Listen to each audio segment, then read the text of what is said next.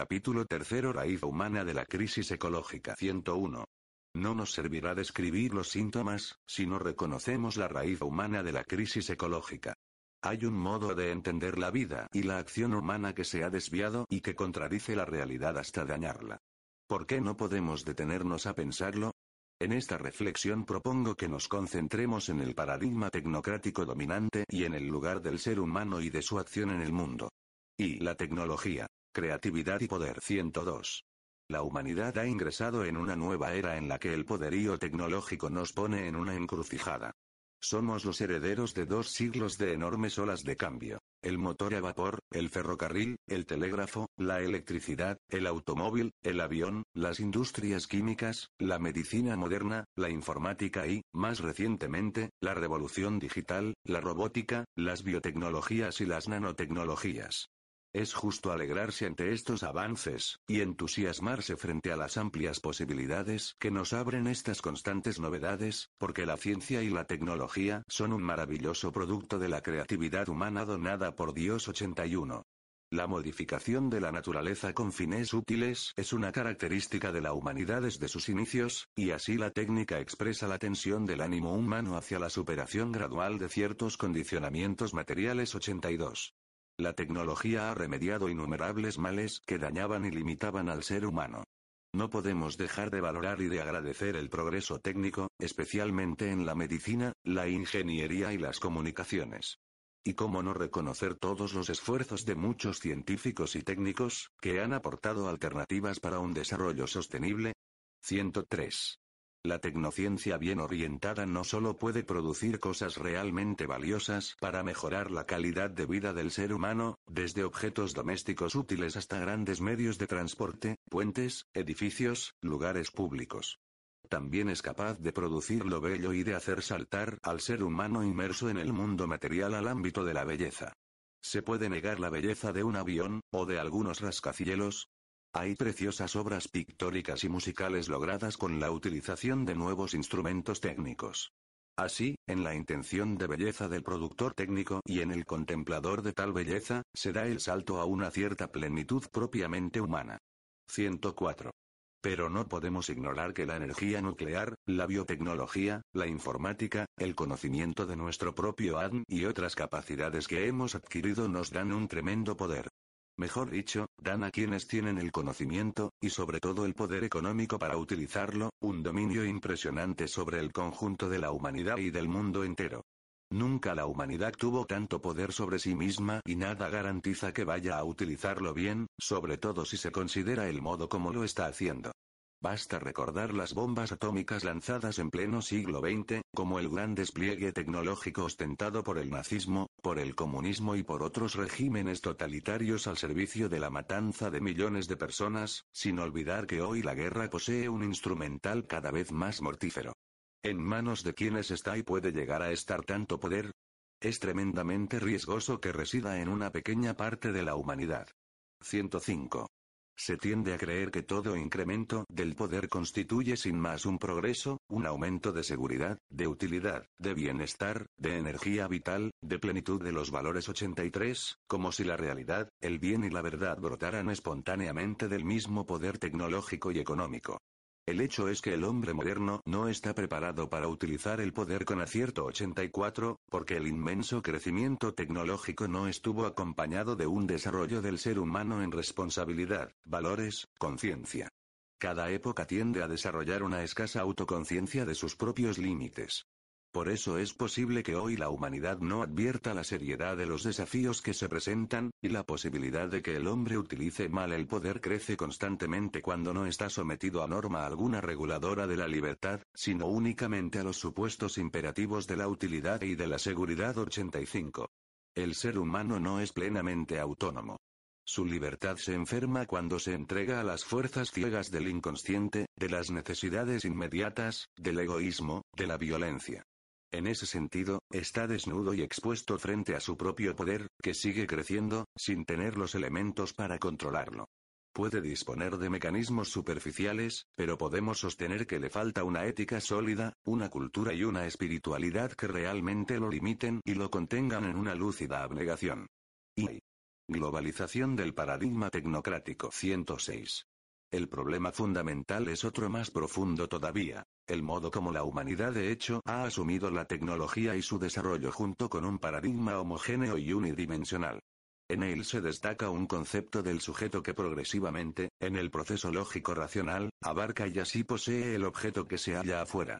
Ese sujeto se despliega en el establecimiento del método científico con su experimentación, que ya es explícitamente técnica de posesión, dominio y transformación. Es como si el sujeto se hallara frente a lo informe totalmente disponible para su manipulación. La intervención humana en la naturaleza siempre ha acontecido, pero durante mucho tiempo tuvo la característica de acompañar, de plegarse a las posibilidades que ofrecen las cosas mismas. Se trataba de recibir lo que la realidad natural de suyo permite, como tendiendo la mano. En cambio ahora lo que interesa es extraer todo lo posible de las cosas por la imposición de la mano humana, que tiende a ignorar o olvidar la realidad misma de lo que tiene delante. Por eso, el ser humano y las cosas han dejado de tenderse amigablemente la mano para pasar a estar enfrentados. De aquí se pasa fácilmente a la idea de un crecimiento infinito o ilimitado, que ha entusiasmado tanto a economistas, financistas y tecnólogos. Supone la mentira de la disponibilidad infinita de los bienes del planeta, que lleva a estrujarlo hasta el límite y más allá del límite. Es el presupuesto falso de que existe una cantidad ilimitada de energía y de recursos utilizables, que su regeneración inmediata es posible y que los efectos negativos de las manipulaciones de la naturaleza pueden ser fácilmente absorbidos 86. 107.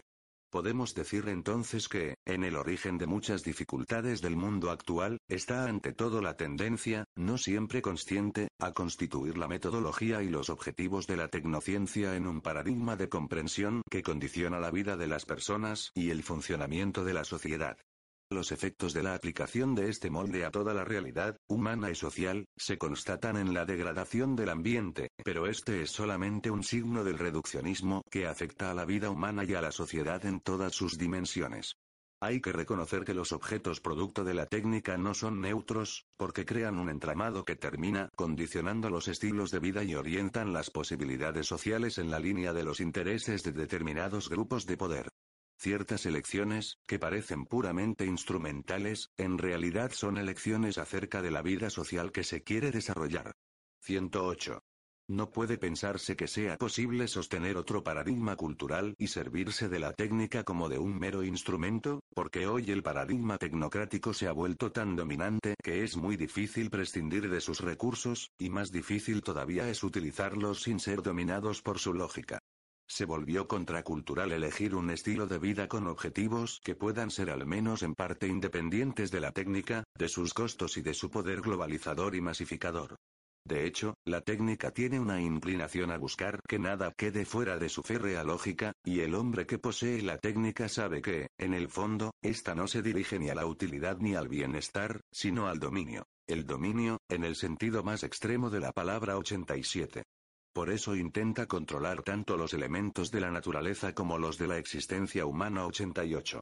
La capacidad de decisión, la libertad más genuina y el espacio para la creatividad alternativa de los individuos se ven reducidos.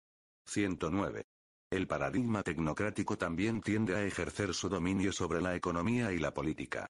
La economía asume todo desarrollo tecnológico en función del rédito, sin prestar atención a eventuales consecuencias negativas para el ser humano. Las finanzas ahogan a la economía real. No se aprendieron las lecciones de la crisis financiera mundial y con mucha lentitud se aprenden las lecciones del deterioro ambiental. En algunos círculos se sostiene que la economía actual y la tecnología resolverán todos los problemas ambientales, del mismo modo que se afirma, con lenguajes no académicos, que los problemas del hambre y la miseria en el mundo simplemente se resolverán con el crecimiento del mercado. No es una cuestión de teorías económicas, que quizás nadie se atreve hoy a defender, sino de su instalación en el desarrollo fáctico de la economía. Quienes no lo afirman con palabras lo sostienen con los hechos, cuando no parece preocuparles una justa dimensión de la producción, una mejor distribución de la riqueza, un cuidado responsable del ambiente o los derechos de las generaciones futuras. Con sus comportamientos expresan que el objetivo de maximizar los beneficios es suficiente. Pero el mercado por sí mismo no garantiza el desarrollo humano integral y la inclusión social 89. Mientras tanto, tenemos un superdesarrollo derrochador y consumista, que contrasta de modo inaceptable con situaciones persistentes de miseria deshumanizadora 90, y no se elaboran con suficiente celeridad instituciones económicas y cauces sociales que permitan a los más pobres acceder de manera regular a los recursos básicos. No se termina de advertir cuáles son las raíces más profundas de los actuales desajustes, que tienen que ver con la orientación, los fines, el sentido y el contexto social del crecimiento tecnológico y económico. 110. La especialización propia de la tecnología implica una gran dificultad para mirar el conjunto. La fragmentación de los saberes cumple su función a la hora de lograr aplicaciones concretas, pero suele llevar a perder el sentido de la totalidad, de las relaciones que existen entre las cosas, del horizonte amplio, que se vuelve irrelevante. Esto mismo impide encontrar caminos adecuados para resolver los problemas más complejos del mundo actual, sobre todo del ambiente y de los pobres, que no se pueden abordar desde una sola mirada o desde un solo tipo de intereses. Una ciencia que pretenda ofrecer soluciones a los grandes asuntos, necesariamente debería sumar todo lo que ha generado el conocimiento en las demás áreas del saber, incluyendo la filosofía y la ética social. Pero este es un hábito difícil de desarrollar hoy. Por eso tampoco pueden reconocerse verdaderos horizontes éticos de referencia. La vida pasa a ser un abandonarse a las circunstancias condicionadas por la técnica, entendida como el principal recurso para interpretar la existencia. En la realidad concreta que nos interpela, aparecen diversos síntomas que muestran el error, como la degradación del ambiente, la angustia, la pérdida del sentido de la vida y de la convivencia. Así se muestra una vez más que la realidad es superior a la idea 91. 111. La cultura ecológica no se puede reducir a una serie de respuestas urgentes y parciales a los problemas que van apareciendo en torno a la degradación del ambiente, al agotamiento de las reservas naturales y a la contaminación.